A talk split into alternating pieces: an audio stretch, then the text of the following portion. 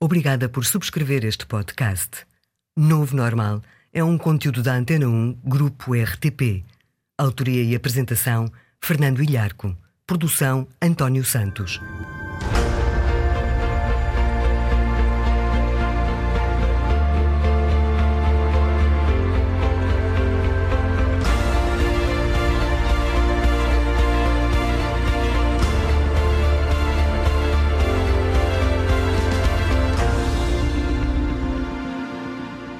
Ora viva! Hoje vamos dizer-lhe como no dia a dia os sorrisos combatem os preconceitos e as ideias feitas. Como a leitura, os livros e a imprensa em geral têm vindo a fazer um mundo menos violento. Vamos também falar de como as emoções nos mais velhos, sobretudo os estados emocionais intensos, aumentam o perigo de eles serem enganados. E ainda de como nas cidades as árvores combatem o crime e como comunicar com eficácia com desconhecidos, fazendo-se entender e sendo influente. No mundo que muda, somos o novo normal. O Novo Normal. Podcast exclusivo. Antena 1. O mundo está a ficar mais ou menos violento? A muitos de nós pode parecer estranho, mas menos violento é a resposta certa.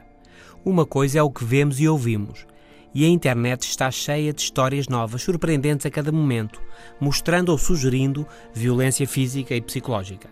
Mas outra coisa são os factos, defende Steven Pinker, professor da Universidade de Harvard, no livro Os Anjos Bons da Nossa Natureza. E o que se passa, comparado com há 50, 500 ou 5 mil anos, é que o mundo é hoje um local bem mais seguro do que no passado. Pinker explica porque a violência, o crime e a guerra tem estado em contínuo declínio nos últimos 5 mil anos. E razões para isso são várias. Paradoxalmente, entre os motivos mais importantes estão a imprensa, os livros e também os mídias em geral, porque mais informação, mais comunicação têm ajudado a combater preconceitos e a espalhar ideais humanistas. Mais informação sobre os diferentes de nós tem diminuído ao longo da história as chamadas caça às bruxas. Os ideais humanistas modelaram a formação dos Estados modernos entre os séculos XVI e XVIII. As leis, assentes no raciocínio abstrato, incentivado pela leitura, ganharam um peso decisivo para um mundo mais pacífico hoje em dia. Um motivo importante para hoje vivermos num mundo menos violento é que, em geral, as pessoas são mais inteligentes do que há 100, 500 ou 1000 anos. É isso mesmo. Se há algo que derrota os apelos extremistas e violentos, é a inteligência e a capacidade de raciocínio. E como há muito avisou Marshall McLuhan, Innes, Ong e outros, ler faz com que pensemos pela nossa própria cabeça, incentiva a autonomia e cria a responsabilidade individual. Ora, por causa da invenção da tipografia, da imprensa e da subida da leitura, e também por causa dos progressos na educação, no maior cuidado no crescimento das crianças e dos adolescentes, estima-se que, em média, a humanidade ganha 3 pontos no quociente de inteligência por cada década. Este indicador, proposto pelo investigador neozelandês James Flynn, conhecido como o efeito Flynn, diz-nos que se hoje escolhêssemos ao calhas um jovem de 15 anos e o puséssemos em 1916, há 100 anos, ele seria mais inteligente do que 98% das pessoas. Se recuarmos uns 500 ou 600 anos, na Idade Média, onde os apelos ao orgulho, à emoção e à vingança dominavam as relações entre os grupos e nações, poderemos então ter uma ideia dos níveis de inteligência de então. A conclusão por isso é clara: o mundo é hoje um local bem mais seguro do que em qualquer outro tempo histórico. Este é o novo normal. Daqui a pouco vamos falar de como as emoções nos mais velhos, sobretudo os estados emocionais intensos, aumentam o perigo de eles serem enganados de como comunicar com eficácia com desconhecidos, fazendo-se entender e sendo influente. E já a seguir, vamos responder a esta pergunta: Como podem as árvores combater o crime? Num mundo que muda, o novo normal. As árvores e as plantas fazem tudo mais bonito: os jardins, a casa, as ruas e as cidades. Mas não só. Jill Jones, investigadora norte-americana, no livro recém-publicado Urban Forests, Florestas Urbanas, explica como as árvores fazem as cidades mais seguras e mais confortáveis. Por exemplo, quando há fortes chuvas, as árvores absorvem uma parte da água, diminuindo a pressão sobre os sistemas de esgotos e evitando inundações. Quando há muito calor, as árvores são uma espécie de ar-condicionado, mantendo as cidades menos quentes e poupando milhões em energia. Mas há mais. Numa investigação publicada na revista científica Landscape and Urban Planning, é mostrado como na cidade norte-americana de New Haven, um aumento de 10% na copa das árvores está associado a uma redução de 15% no crime violento e a uma redução de 14% no crime contra a propriedade. Estes resultados estão em linha com outras investigações que têm vindo a sugerir uma correlação entre uma maior densidade da vegetação citadina e uma menor taxa de criminalidade. Em jogo poderão estar três mecanismos importantes. Primeiro, os espaços verdes atraem mais pessoas para a rua, para atividades fora de casa. Ora, mais olhos na rua é mais vigilância, mais testemunhas potenciais e é um clima menos propício a atividades criminosas. Em segundo lugar, as árvores em si mesmo são uma paisagem agradável, o que sugere que há quem cuide da área, que há quem esteja preocupado e atento ao que se passa. As árvores atuam como um dissuador, dizendo aos potenciais criminosos que ali as pessoas preocupam-se com os espaços públicos, com as redondezas e que atuam. Em terceiro lugar, mas não menos importante, as árvores, a natureza em geral, baixam o stress na generalidade das pessoas, baixam o cansaço mental, o que a investigação tem indicado ser um precursor significativo de comportamento violento. Mais árvores, menos cansaço mental, logo, menos crime. Este é o novo normal. A seguir, como combater as ideias feitas, os estereótipos que nos classificam como isto ou aquilo se formos altos ou baixos, homem ou mulher, europeu, asiático ou africano? Sorrindo é a resposta. O Novo Normal, de Fernando Ilharco. Quando se encontram desconhecidos é inevitável. Os estereótipos, as ideias feitas, as considerações apressadas. Geralmente as pessoas têm algum receio dos desconhecidos e utilizam traços gerais para as guiar na interação. Por exemplo, Ser mulher, à partida, sugere compreensão e agradabilidade, mas sugere também não ser vista como dominante ou assertiva. Ser homem alto, falador, sugere capacidade de decisão, sugere liderança e fazer acontecer. Ser asiático, para a maioria de nós, sugere alguém menos simpático do que o habitual, mas mais competente que a média. São estereótipos, preconceitos que geram os primeiros significados no contacto com desconhecidos. Mas há outros fatores que também influenciam o que pensamos dos desconhecidos. Por exemplo, a postura, a expressão facial. Se sorrirmos, os desconhecidos tendem a ver-nos como extrovertidos, de contacto mais fácil. Ora, o que acontece quando vários destes estereótipos e destes fatores se sobrepõem? Estão presentes ao mesmo tempo. Um estudo recente publicado na revista científica Motivation and Emotion indica que o sorriso entre desconhecidos é uma manifestação particularmente poderosa. Quem sorri tende a ser menos pré-julgado por aspectos como o género, a raça, a nacionalidade, etc. Nas experiências levadas a cabo, as pessoas que sorriam, independentemente de serem homens ou mulher, e da sua raça, eram consideradas mais simpáticas e extrovertidas do que a média. Um aspecto importante, no entanto, nesta investigação, os investigadores chamam a atenção, que foi que aquilo que foi experimentado foram sorrisos genuínos, o que quer dizer que a eficácia de sorrisos forçados pode ser muito diferente, pode mesmo ser contraproducente.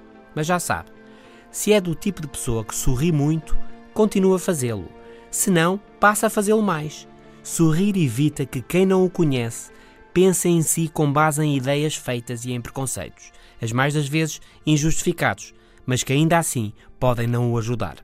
Este é o novo normal e estamos a falar do poder do sorriso contra as ideias feitas, dos livros, da leitura e da inteligência que têm gerado um mundo menos violento, de plantar árvores contra o crime e de como nos podemos entender melhor com desconhecidos.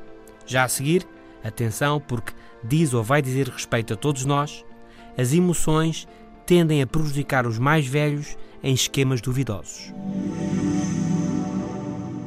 O novo normal também no FM da Antena 1.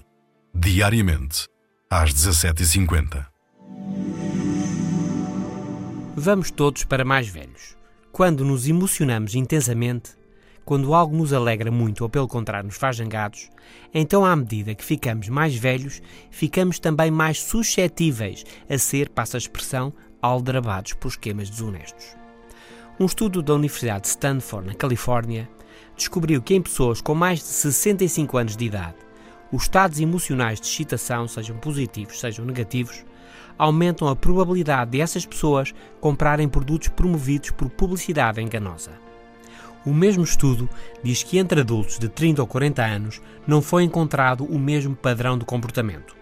Um aspecto particularmente problemático parece ser que nos mais velhos não existe uma relação clara entre a credibilidade que atribuem à publicidade e a intenção de comprar os produtos ou serviços.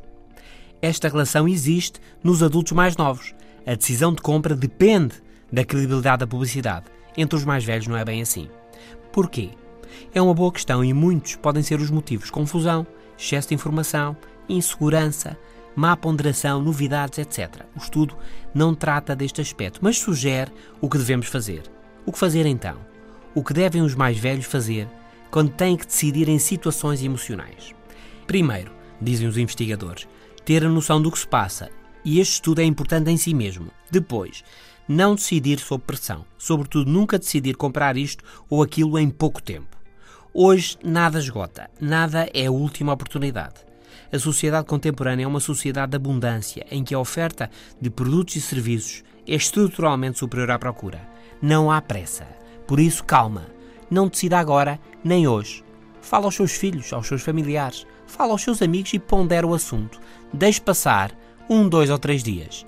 E olhe que, se lhe parece bom demais para ser verdade, é porque possivelmente é mesmo bom demais para ser verdade. Sorrir contra ideias feitas, ler contra a violência, pensar contra os enganos, plantar árvores contra o crime e já a seguir, como nos entendermos melhor com desconhecidos. Está a ouvir O Novo Normal, um podcast exclusivo Antena 1. No dia a dia, todos falamos com pessoas que não conhecemos. Quando vamos às compras, quando vamos passear, de férias, ou em atividades várias no âmbito da nossa vida profissional, relacionamos com quem não conhecemos. Mas queremos ser entendidos, queremos convencer e ser persuasivos. Queremos comunicar bem. Como fazer? Diminuindo a incerteza, nossa e de quem está a interagir connosco. A redução da incerteza no relacionamento social segundo Charles Berger, investigador influente nas ciências da comunicação, é a causa de uma comunicação eficaz. Ou seja, quando menos incerteza se experimenta num relacionamento, melhor é a comunicação. Então, como diminuir a incerteza? Bem, primeiro, falando. Falar aproxima, clarifica. Lá diz o ditado: a falar é que a gente se entende. Depois, não falar apenas, mas expressar-nos não verbalmente positivamente, com gestos, sorrisos, Sendo simpáticos, comunicamos melhor. Tendo a oportunidade, podemos mostrar que gostamos do outro, que apreciamos os seus comentários, uma história que contou, que gostamos da sua bonita gravata. Nunca esquecer, tendemos a apreciar mais quem nos aprecia mais a nós. Mostremos gostar com quem falamos e ele responderá na mesma moeda. À medida que a conversa avança, procuremos semelhanças, parecenças entre mim e com quem estou a falar. É pá, somos os dois do Porto. Somos ambos do Benfica, isso é que é do Sporting, dá cá um abraço. E por fim, para comunicar com eficácia, não esquecer. É sempre bom constatar que temos amigos conhecidos em comum. O quê? Também conheces o Manel? A partilha de relacionamentos, profissionais ou sociais, aumenta a confiança entre as pessoas, diminuindo a incerteza e, por isso, aumentando a eficácia da comunicação.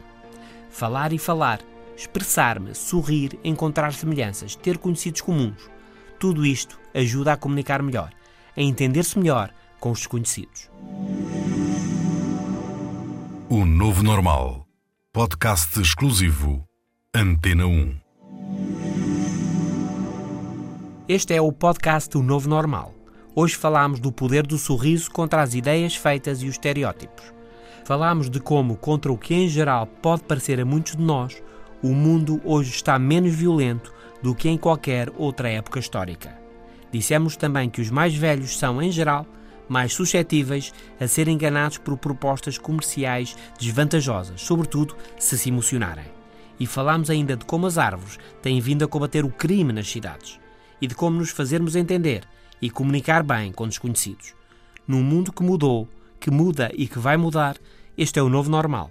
Fernando Ilharco, até para a semana.